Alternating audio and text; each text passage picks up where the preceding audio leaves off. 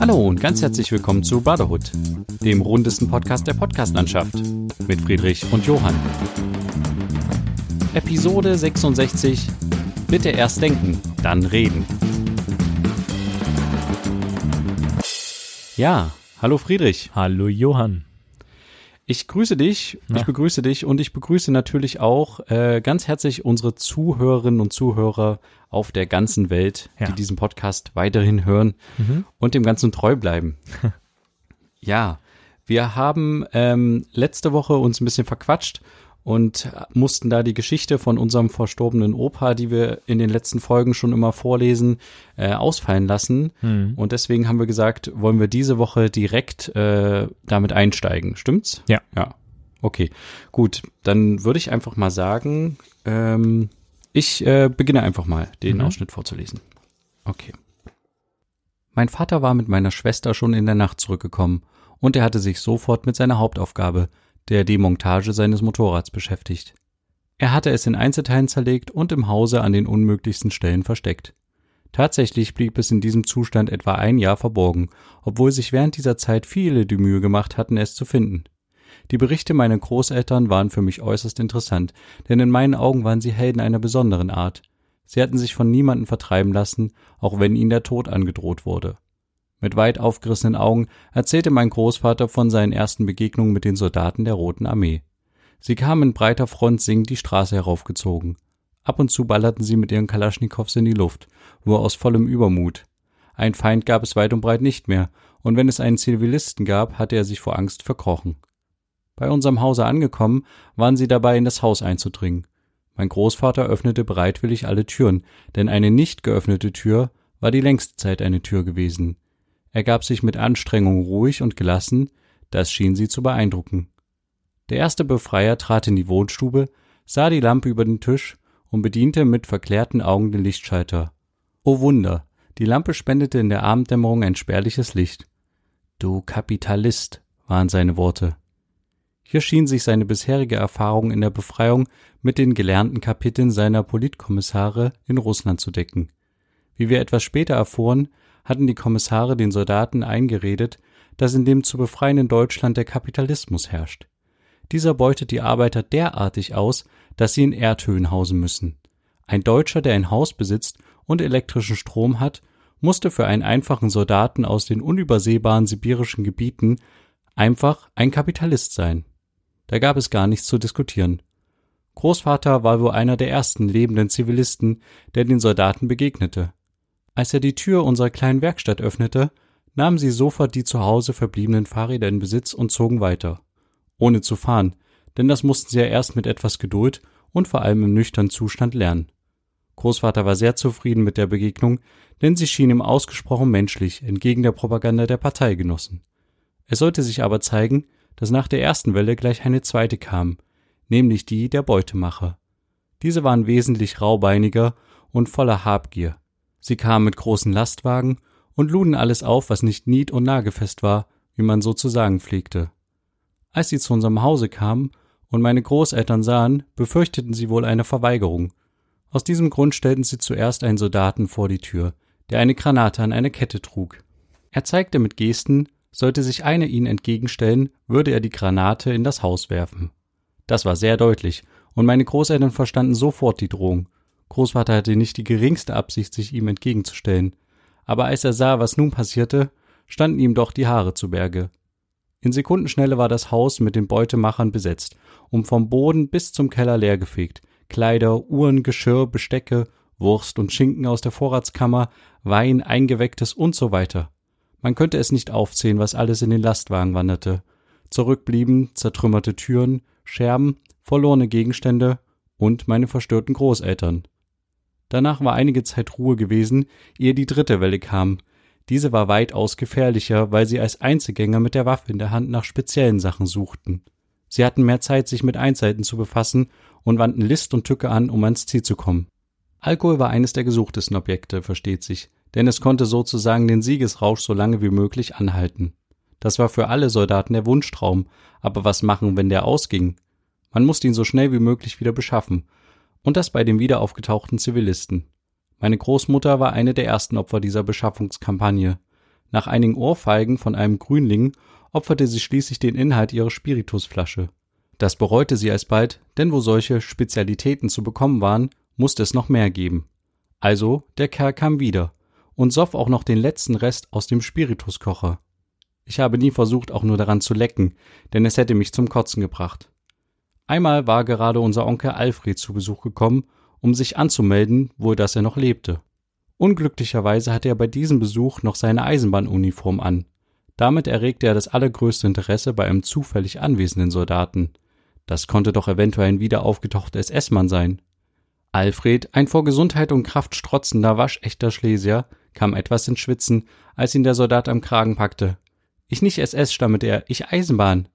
Aber das war für den Entnazifizierer unverständlich, und deshalb machte Alfred eine Schnellzuglok nach. Er zischte mit dem Mund, bewegte seine Ellenbogen abwechselnd auf und ab und stampfte mit den Füßen dazu. Das schien der Soldat zu verstehen, denn o oh Wunder, er lachte.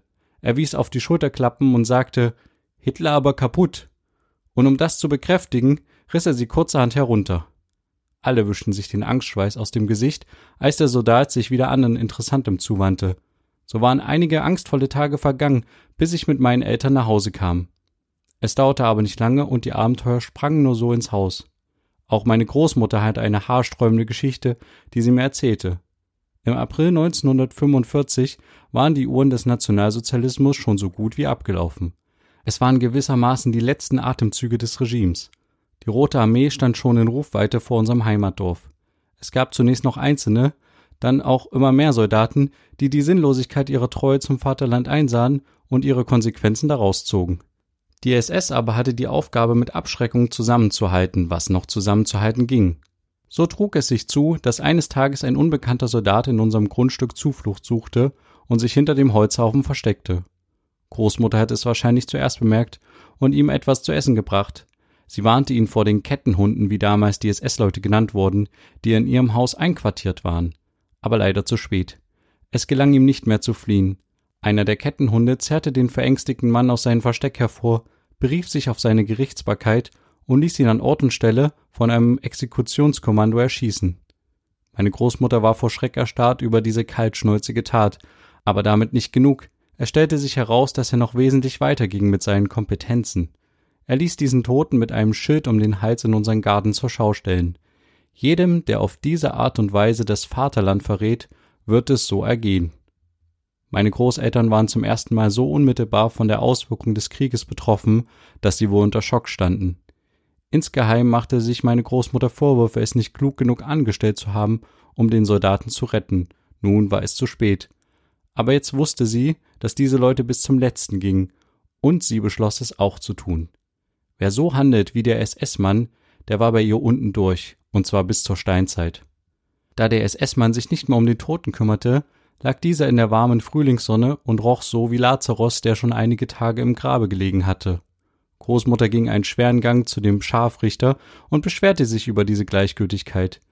Da ließ dieser zwei Soldaten kommen und befahl ihnen ein Grab zu schaufeln. Da an der Grenze unseres Grundstücks auch noch ein verendeter Ochse lag, wahrscheinlich hatte er die letzte Vertreibung nicht überstanden, befahl er, dass das Grab für den Ochsen ausgehoben werden sollte und das Schwein gleich mit ihm dazugelegt werden sollte. Als meine Großmutter sah, was hier geplant war, wurde sie wütend. Sie band sich ihr Kopftuch fest, griff sich einen Rutenbesen und lief durch den Garten, um an den Ort des Verbrechens zu gelangen. Hier waren die beiden Soldaten gerade dabei, ihren unbekannten Kameraden mit zu dem Ochsen zu legen. Hört sofort auf, rief sie und schwang bedrohlich den Rutenbesen. Das ist eine Unverschämtheit von eurem Offizier. Ich verlange, dass ihr den Soldaten sofort herausholt und ihn auf der anderen Seite des Grabs ein eigenes Grab schaufelt. Was sie noch sagte, hatte sie mir nicht erzählt, aber ich konnte mir denken, dass sich allerhand in ihr aufgeladen hatte. Die beiden Soldaten beriefen sich auf ihren Befehl und zögerten. Da sie aber den beiden mit ihrem Rutenbesen so bedenklich nahe kam und einer von ihnen es vorzog, auf die andere Seite des Grabens zu springen, berief sie sich ihrerseits auf ihren christlichen katholischen Glauben, um ihnen einen anderen Befehl zu erteilen. Das hatte der SS-Offizier vom Fenster aus gehört und eilte nun in Uniform und mit Waffe zu dem Ort des Streites.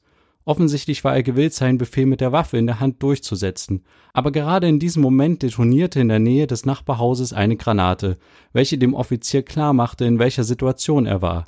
Er steckte seine Waffe weg murmelte etwas wie Macht doch, was ihr wollt, und ging in das Haus zurück. Wahrscheinlich hatte auch er schon seinen Koffer gepackt, um zu verschwinden, denn von den Russen noch erwischt zu werden bedeutete für ihn den sicheren Tod. Jetzt aber waren die Würfe gefallen. Großmutter hatte erreicht, was sie wollte, und sie blieb bei den beiden Soldaten, bis sie ihren Befehl ausführten. Es muss wohl eine eigenartige Beerdigung gewesen sein, an der ein Unbekannter in ein Grab gelegt wurde, an dem weder Priester noch Angehörige standen, sondern dort, wo normalerweise ein Ministrant mit dem Kreuze Jesu Christi steht, sich eine alte schlesische Weberin mit ihrem Rutenbesen postiert. Großmutter zeigte mir das Grab. Sie hatte noch oft frische Blumen darauf gestellt, und Großvater hatte ein Holzkreuz gezimmert und ein Stahlhelm darauf gehangen. Als ich 1967 das letzte Mal dort war, habe ich das Grab wieder besucht. Es kümmerte sich zwar niemand mehr darum, aber man konnte es noch erkennen. Hier wurde ich nachdenklich, denn wer kennt schon die vielen unbekannten Toten dieses so furchtbaren Krieges?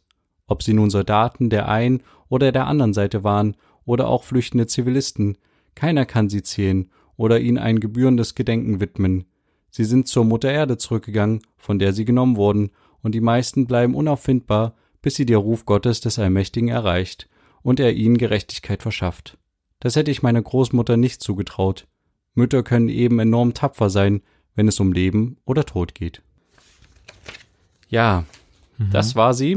Mhm. Ähm, ich finde den Endsatz auch äh, auf jeden Fall spannend, dass er so überrascht ist, wie tapfer quasi Mütter sind. Ja. Ähm, ja, und das war ja auch wirklich auf jeden Fall eine, ja, eine tapfere Tat auf jeden Fall, wegen einem toten Menschen da nochmal so in die Presche zu springen und mit einem Besen da auf die Soldaten quasi loszugehen. Hm. Ich find's krass, dass das, also ich habe das von ihm persönlich oder so noch nie gehört. Also, weißt du, wie ich das so meine? Also ähm, im Geschichtsunterricht immer behandelt und sowas, aber ich habe es noch, noch nie von ihm erzählt bekommen. So. Ja. Also mir war das ich, noch gar nicht so richtig bewusst, was er so da so erlebt hat, aber vielleicht, ich habe vielleicht auch nicht richtig nachgefragt oder so, keine Ahnung. Ich denke, das ist so generell so ein bisschen das Problem, ähm, dass man irgendwie die seine Großeltern, also man fragt ja, also zumindest habe ich das, glaube ich, nie gemacht, erzähl mal was vom Krieg oder sowas, ne? Mhm. Ähm, und andererseits nehme ich mal an, dass äh, er das bestimmt äh, seinen Kindern mal erzählt hat. Mhm. Aber wenn du dir vorstellst, er hat so und so viele Kinder oder nehmen wir mal Großeltern allgemein, haben so und so viele Kinder, dann kriegen die so und so viele Enkel und dann hast du noch Tanten und Onkels und was weiß ich. Ja. Und du erzählst ja nicht jedes Mal, wenn du die bei dir auf der Couch sitzen hast, ähm, deine Kriegsgeschichte. Vor allen Dingen, wenn du nicht danach gefragt wirst, ja, glaube ich. Das ist richtig. Ja. Aber ich finde es sehr schön, dass wir das, dass wir das haben und wir werden das auf jeden Fall auch weiterführen, weil jetzt in dem Abschnitt hat er ja vor allen Dingen ähm, nur darüber berichtet, ähm, was seine Erinnerungen waren, nachdem er quasi ähm, wieder zurückgekommen ist aus dem, also sie waren ja auf der Flucht vorher und sie sind wieder zurückgekommen, wurden vom Vater wieder zurückgebracht in ihr Dorf. Und das, was er jetzt erzählt hat, sind ja hauptsächlich die Erinnerungen, die er da gesammelt hat, die seine Großeltern, währenddem sie auf der Flucht waren, gemacht haben. Mhm. Ähm, und jetzt geht's noch weiter dann mit äh, seinen Erinnerungen, aber das machen wir dann nächste Woche. Mhm. Genau. Ähm, du hast einiges zu erzählen, glaube ich, ja. weil du äh, hast äh, Deutsch-Abi hinter dir, ne? So sieht's aus. Also, am also Donnerstag, deine erste Abi-Prüfung. Ne? Genau, am Donnerstag Abi geschrieben, äh, Deutsch-Abitur. Ähm, am Tag vorher nochmal richtig intensiv vorbereitet, ähm, vor allem Stilmittel gelernt, also solche Geschichten wie was ist eine Metapher, was sagt die aus ähm, und wie kann ich sie halt im Text erkennen, im Gedicht erkennen, im, in, in der Dramenszene erkennen ähm, das aber nicht nur auf die Metapher bezogen, sondern auch auf viele weitere Stilmittel wie eine Allegorie oder eine Akkumulation oder Paradoxon oder Hyperbel, also ganz viele Sachen. Und die haben mir letztendlich ähm, im Abitur gar nichts gebracht. Einfach okay. weil, also man hat im Deutschabitur immer drei Aufgaben zur Auswahl, wo man sich eine genau. raussuchen kann und dann daran fünf Stunden lang schreibt. Und ähm, ja, ich habe mir halt die Aufgabe rausgesucht, wo es darum ging, einen Kommentar zu schreiben und äh, eben nicht was rausgesucht, wo es darum ging, ein Gedicht zu schreiben oder eine Dramenszene zu analysieren und zu vergleichen. Ähm, ja, deswegen brauchte ich nichts von diesen, von diesen, ja, wie soll ich sagen, von diesen Analyse-Tools, die man normalerweise braucht, wenn man Texte auseinander nimmt, guckt, wie die aufgebaut sind, um dann daraus irgendwas zu resultieren oder zu interpretieren, habe ich halt einfach einen Kommentar geschrieben. Natürlich nicht von selbst zu einem, zu irgendeinem Thema, was direkt vorgegeben ist. Also schon, das Thema war vorgegeben, aber es waren auch Quellen vorgegeben, also Materialien vorgegeben. Insgesamt sieben, ähm, wo ich quasi ähm, da die mit einbeziehen sollte. So. Okay. Und ja, das Thema war quasi ähm, Sprachnachrichten in WhatsApp-Messagern-Diensten. Und da Oh, ging das es aber quasi interessant. ja, da ging es halt darum, inwiefern sie den ähm, die digitale Alltagskommunikation bereichern. Ob es ein Gewinn für die digitale Alltagskommunik Alltagskommunikation ist oder nicht. Ähm, Ja. Also es geht gar nicht so sehr darum, ob es überhaupt äh, für die allgemeine Kommunikation vorteilhaft ist oder nicht, sondern es ging wirklich um die digitale Alltagskommunikation. Und das war Ah. sehr interessant, weil äh, in diesen Quellen, die ich da gelesen habe und auch ein bisschen drin rumarbeiten musste, um dann ähm, die da auch noch mit einzubeziehen, gab es halt da verschiedene Standpunkte. Also ähm, ich weiß nicht, wie es dir geht, aber wenn ich zum Beispiel eine 5 Minuten Sprachmemo ähm, oder Sprachnachricht bekomme, dann verdrehe ich mal erstmal die Augen und denke mir, oh, ich muss mir jetzt hier fünf Minuten anhören. Ja, ja. ähm, Habe ich jetzt eigentlich Problem. keine Lust drauf. Aber andererseits, wenn ich was aufnehme und gerade viel erzählen will, weil ich jetzt keine Lust habe, das alles einzutippen, weil es zum Beispiel um ein komplexes Thema geht oder sowas, dann sind es halt auch mal bei mir fünf Minuten so. Und Ja. das Problem bei so einer Sache ist, dass man sehr schnell abschweift. Es gibt sehr, sehr viele Ms und Ös und ähm, dann hat man noch ein kleines Nebenthema, was gerade einem einfällt oder eine Begründung für irgendwas. Und dann braucht man vielleicht zwei Minuten, um eigentlich zu erzählen, dass man nicht zu irgendeinem Essen kommen kann, weil man krank ist. So, anstatt Ja, einfach ja, eine. Zeile zu schreiben. Und das ist halt sowas, was mich an Sprachnachrichten irgendwie tierisch, tierisch nervt. Ähm, ja, aber es liegt halt auch daran, dass man halt das so aus der Spontan heraus macht. Ne? Also man plant dann nicht vorher die Sprachnachricht, wie beim Text, wo du jetzt überlegst, dir quasi in dem Moment überlegst, was du jetzt schreibst und das jederzeit nochmal durch ein anderes Wort ersetzen kannst. Bei der Sprachnachricht, wenn du da fünf Minuten redest, ähm, reflektierst du ja in dem Moment jetzt nicht gerade, ob das jetzt irgendwie sinnvoll ist, was du da erzählst oder nicht, sondern erst im Ja. Nachhinein irgendwie. Und das Problem ist natürlich auch dabei, das habe ich zum Beispiel auch mit reingeschrieben, das gab es auch in der Quelle, dass sich ja dieses ganze, dieses ganze Gespräch ewig zieht, ne? Also es verzerrt ja das Ganze. Du musst überlegen, du nimmst ja eine Sprachmemo auf, der Sender nimmt eine Sprachmemo auf, der braucht dafür so lange, wie am Ende die Sprachmemo ist, sagen wir jetzt mal zwei Minuten. Die Zeit braucht Ja. er ja auch, um die aufzunehmen. Dann brauchst du noch ein paar Sekunden zum Verschicken. Und dann muss wiederum der Empfänger sich diese zwei Minuten auch anhören. Und wenn er dann noch mit der Sprachmemo darauf antworten will, dann muss er ja auch wieder Zeit aufwenden und dann geht das Ganze wieder von vorne los.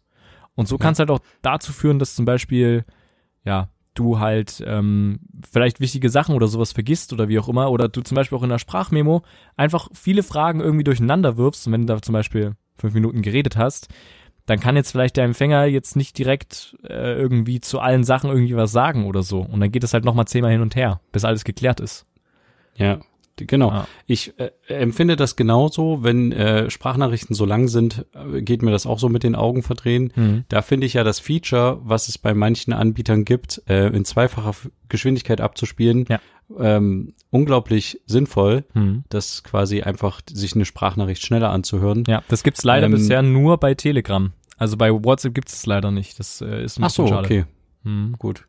Na, und ähm, was ich aber ähm, als äh, pro Sprachnachricht äh, anführen möchte, auf jeden Fall an der Stelle ist, manchmal gibt es Situationen, wo man nicht die Zeit hat, schnell was einzutippen. Mhm. Und da äh, ist es mir zum Beispiel auch manchmal passiert, wenn ich dir irgendwas sagen wollte, zum Beispiel, ich bin auf dem Weg oder sowas, Mhm. dann habe ich dir das schnell in der Sprachnachricht aufgenommen, bin währenddessen die Treppe halt runtergegangen und habe das dann abgeschickt. Das ist dann aber auch wirklich nur so eine drei Sekunden Nachricht.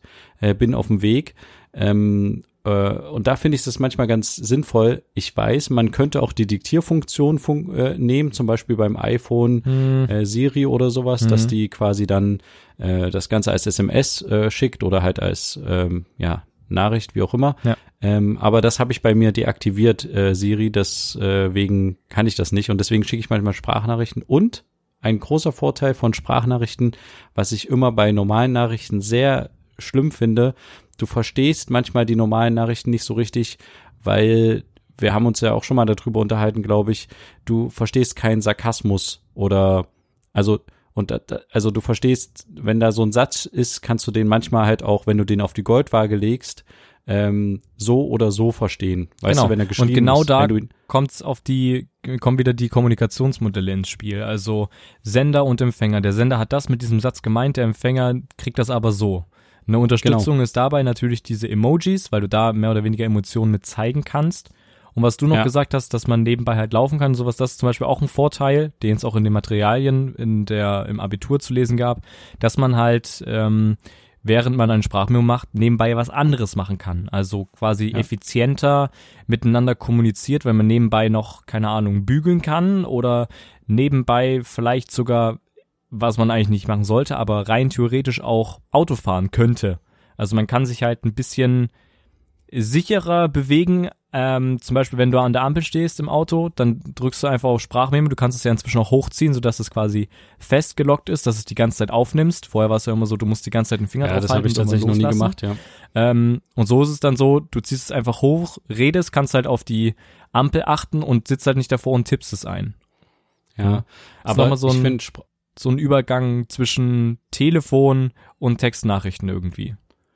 ja, ich finde äh, allerdings äh, äh, Sprachnachrichten während des Autofahrens aufnehmen äh, ist nicht so praktikabel. Da rufe ich dann tatsächlich lieber jemanden an oder sowas. Oh, mhm. Ähm, und naja, nicht, natürlich nicht, währenddem ich gerade lenke. ja. Aber äh, ja, aber in, in dem Fall ist ja tatsächlich wirklich der Vorteil, ich will nur ganz kurz sagen, also ich habe das ja ganz oft, dass ich zu spät auf dem Weg bin zu dir jetzt für die Aufnahme oder so Ja. und dann äh, schnell reinballern und äh, drei Sekunden sagen, ich bin gleich da, ich brauchte noch kurz so. Hm. Aber diese Sprachnachrichten, die jemand aufnimmt, der die Treppe hochgeht, bis in den gefühlten 18. Stock und dabei die ganze Zeit schnauft und irgendwie auch nicht zur Rande kommt, die finde ich immer am anstrengendsten Ja. anzuhören. Hm. Ja. Ja, und ähm, ich habe halt, also beim Kommentar musst du halt dann auch eine eigene Überschrift finden. Und das erklärt auch so ein bisschen den Titel unserer Folge. Ich habe halt als Überschrift genommen, ähm, bitte erst denken, dann reden, weil quasi am Ende ich gesagt habe, ja, es ist sinnvoll, es ist ähm, mehr oder weniger ein Gewinn für die digitale Alltagskommunikation, ähm, aber nur wenn die Inhalte stimmen und äh, quasi wenn man vorher abgewogen hat, inwiefern das sinnvoll ist, was man gerade erzählt. So. Ja. Nach dem Motto, Das bitte erst denken, drüber nachdenken, was du jetzt erzählen willst, um einfach irgendwie ein bisschen Struktur drinne zu haben und dann losreden. So. Wobei ich, wobei ich mich auch manchmal, glaube ich, schon äh, an Leuten gerecht habe, in Anführungsstrichen, indem ich, wenn ich so eine Sprachnachricht von denen bekommen habe, genauso die Sprachnachricht aufgenommen habe als Antwort. Also wenn die, also ich, ich glaube, ich habe dir auch schon mal so ein paar geschickt, wo ich Ja. dann halt quasi irgendwie bewusst quasi am Anfang so, ah, ich weiß gar nicht, was ich sagen soll und so und weil derjenige halt vorher nicht äh, zu Potte gekommen ist. Ja. Das finde ich auch immer äh, sehr stark. Oder es gab mal eine, wo du im Hintergrund hast du, glaube ich, irgendwie ähm, über ein Internet mit jemandem telefoniert und der hat irgendwas gesagt oder du hast zu dem was gesagt und dann bin ich in der Sprachnachricht darauf dann halt quasi eingegangen. Ja, ja, das stimmt. Daran kann ich mich noch erinnern, ja. Na, das ist dann wieder was Lustiges so. Und das ist halt dieses Ding, es ist halt nochmal so ein Zwischending zwischen telefonieren und nur schreiben. Das ist nochmal Ja. so ein Stück mehr Persönliches irgendwo hinschicken, was halt natürlich auch für Entertainment sorgen kann, ne? Ja. Mhm. Aber ich bin halt sehr froh, das endlich hinter mir zu haben. Also es ist jetzt Ja. endlich vorbei und ich brauche diese Art von Deutsch nie wieder in meinem Leben. Also ich brauche nie wieder wissen, was eine Allegorie ist. Also jedenfalls nicht, wenn ich in dem Berufsding bleiben will, was ich anstrebe, also in die Richtung Informatik. Ähm, und ich brauche es halt nie wieder. Ne? Also ich brauche nie Ja. wieder wissen, was eine Allegorie ist, wo ich eine Metapher finde. Ich müsste vielleicht wissen, wie ich eine Metapher zum Beispiel schreibe oder sowas, aber ja, sowas analysieren von dem Text und exakt sagen, was hier und da steht und für ein Gedicht und Schiller und Goethe und ähm, Euripides und Christa Wolf und alles mögliche, also also brauche ich nicht mehr. So. Ja. Hm. Und du denkst aber, du hast auch gerockt. Ja, ich denke, es ist auf jeden Fall nicht schlecht. der Punkt ist, dass halt da als Zweiteil der Aufgabe mehr oder weniger mit drin statt, also einmal die Materialien mit einbeziehen und einmal eigenes Wissen zu den Kommunikationsmodellen, die im Unterricht behandelt wurden. Das Problem bei uns war, wir haben das nicht im Unterricht behandelt, sondern sie hat uns mal, also unsere Lehrerin hat uns mal eine Mail geschickt, in der die Kommunik- Kommunikationsmodelle drin waren, aber die habe ich mir nicht großartig angeguckt, weil wir haben ja in der letzten Zeit übelst viele Mails bekommen und dann hatte ich irgendwie wahrscheinlich auch keinen Bock, das anzugucken. Aha. Deswegen fehlt okay. da vielleicht ein bisschen was, aber das dürfte nicht der Großteil sein, weil es ja darum geht, zu, argumenta zu argumentieren und zu schreiben und so. Was ich aber sehr interessant fand, also der Kommentar ist ja normalerweise immer recht mehr oder weniger kurz, aber hier sollten es halt etwa 1000 Wörter sein und das war halt schon saftig. Ach stimmt, man muss danach dann auch noch die Wörter zählen, ne? Ja, also haben sie uns nicht explizit gesagt, aber sollte man trotzdem machen, um es einfach zu erleichtern. Aber ähm, ja, also es stand halt explizit bei dem Kommentar nochmal da, etwa 1000 Wörter. Und dachte ich mir, huch, Ja. also da, das ist eher für mich eine Erörterung oder so, aber ein Kommentar mit 1000 Wörtern zu füllen, also ja, es waren Ja. halt dann sechs, sieben Seiten. Was gab's noch so ungefähr als Auswahlmöglichkeiten äh, fürs Abi? Naja, äh, Gedichtvergleich ähm, Ja, okay. und ähm, irgendwie Dramenszenen-Analyse, wo man irgendwie auch die Dramenszenen, beziehungsweise die Charaktere aus den Dramen, Medea, Hamlet und wie heißt das andere? Ich weiß es nicht. Du hast es Ähm, schon gelöscht. Ja, Sehr ich gut. ich hab's wirklich gerade komplett gelöscht. Ich weiß es nicht mehr, wie es heißt. Hier mit Königin Elisabeth und Shakespeare? Nee, was? ja, ja, ja, Ja. aber naja, ja gut, aber ich, Shakespeare ist der. ich glaube, es ist Shakespeare, aber so heißt er der Typ, der es geschrieben hat. ja, Aber ähm, sehr wie heißt gut. denn das Buch? Wir, wir wissen Bescheid. Nicht Medea. Wie heißt denn das? Ach, keine Ahnung. Ist auch vollkommen egal. Ähm, Leute, die das gelesen haben, die wissen, was ich meine. ich weiß es nicht mehr. Oder Leute, die das Deutsche Abi geschrieben haben. Ja, alle Leute, die das Deutsch Abi geschrieben haben. Hm. Okay. Na, ist Ja. doch schön. Aber ich habe ähm, tatsächlich jetzt auch ähm, heute an dich gedacht äh, Mhm. beim Deutsch-Abi, weil ich äh, ne, äh, bei mir, also äh, es reden ja viele davon hier Corona und so. Wir, wir können jetzt alle zu Hause ausmisten, wenn wir Homeoffice machen. Und ich habe tatsächlich noch mal die Woche über ein bisschen Taten folgen lassen der ganzen Sache und habe auch so ein paar Bücher ähm, genommen und auch Bücher halt aus der Schulzeit und auch mein altes äh, Kurs äh, Deutschbuch 11., 12. Klasse Oh. ähm, tatsächlich äh, mal entsorgt. Und das Krasse ist, ich habe ähm, auch ganz viel so Schulsachen noch äh, gefunden, so teilweise auch noch Sachen aus der ersten Klasse, irgendwelchen Quatsch. und ich habe das alles mal in eine Tüte gepackt und ähm, für einen Müll vorbereitet. Und ich habe das mal kurz vor Aufnahme ähm, jetzt gerade mal gewogen. Das sind äh, 12,5 Kilo aktuell. Ei, ei, ei. Also es ist schon ein ganz schöner Stapel, der auch so Schulsachen, Rechnungen, bla bla, so alles Mögliche von erste Klasse bis jetzt, so ganz viel Shit. Und ich bin noch nicht am Ende. Aber genau, als ich das Buch in der Hand hatte, dachte ich auch so, ja krass. Ah, das ist Ah, das ja- Buch zählt übrigens nicht dazu, es ist ähm, zu den 12 Kilo. Hm. Also ich habe bei mir noch Ordner aus, ich glaube, vierte, fünfte Klasse. Für jedes Fach solche, solche dicken Ordner. Habe ich hier oben noch Ja, auf dem Schrank stehen. Die müssen auch mal so langsam weg. Und dann natürlich noch zehnte Klasse, elfte Klasse, zwölfte Klasse und noch ein bisschen was von Realschule. Ja. Ähm, ja aber das. Ich habe halt überlegt, ich würde das Zeug irgendwie lieber gern verbrennen, so ein bisschen noch symbolischen Ja, Abschied davon Da habe ich auch richtig Bock drauf. Aber das ist ja Anstelle- nicht so nice. Ja, aber ich meine am Ende, ja, es ist glaube ich jetzt nicht so schlimm. Äh, Nee, ich meine jetzt nicht ähm, umwelttechnisch oder so, aber ich meine jetzt eher so dieses ganze Papier, das hast du dann halt überall, was rumfliegt, weißt du? Also, Ja, vielleicht machen wir mal eine Verbrennung. das können wir halt wirklich machen. Wäre ich dabei. Ja. Na gut, dann äh, war's das ja auch schon wieder für diese Woche. mhm. Dadurch, dass wir diese Woche ein bisschen mehr von der Geschichte unseres Opas erzählt haben, Ja. ähm, der ja auch, ähm, ja, das, das mit dem Licht, die Story ist ja auch krass, oder? Dass er quasi, dass der, ähm, dass die Russen, also oder so erzählt er es zumindest, dass die Russen daraufhin gesagt haben, er sei Kapitalist, der Großvater, wenn die einen Lichtschalter haben. Das ist wirklich insane. Das ist schon krass. Und in was für einer Zeit wir jetzt sind, jetzt schreiben wir Abi über Kommentare, ähm, äh, Quatsch, Kommentare über WhatsApp, so wollte ich sagen. Ja. Das ist schon krass. Mhm. Ja, ich würde sagen, äh, wir hören uns nächste Woche wieder Mhm. und äh, wünschen euch eine schöne, angenehme Woche da draußen. Ja. Schaltet auch gerne wieder ein, wenn es wieder heißt, zwei Brüder. Eine Brotherhood. Macht's gut, bis dann, tschüss. Ciao.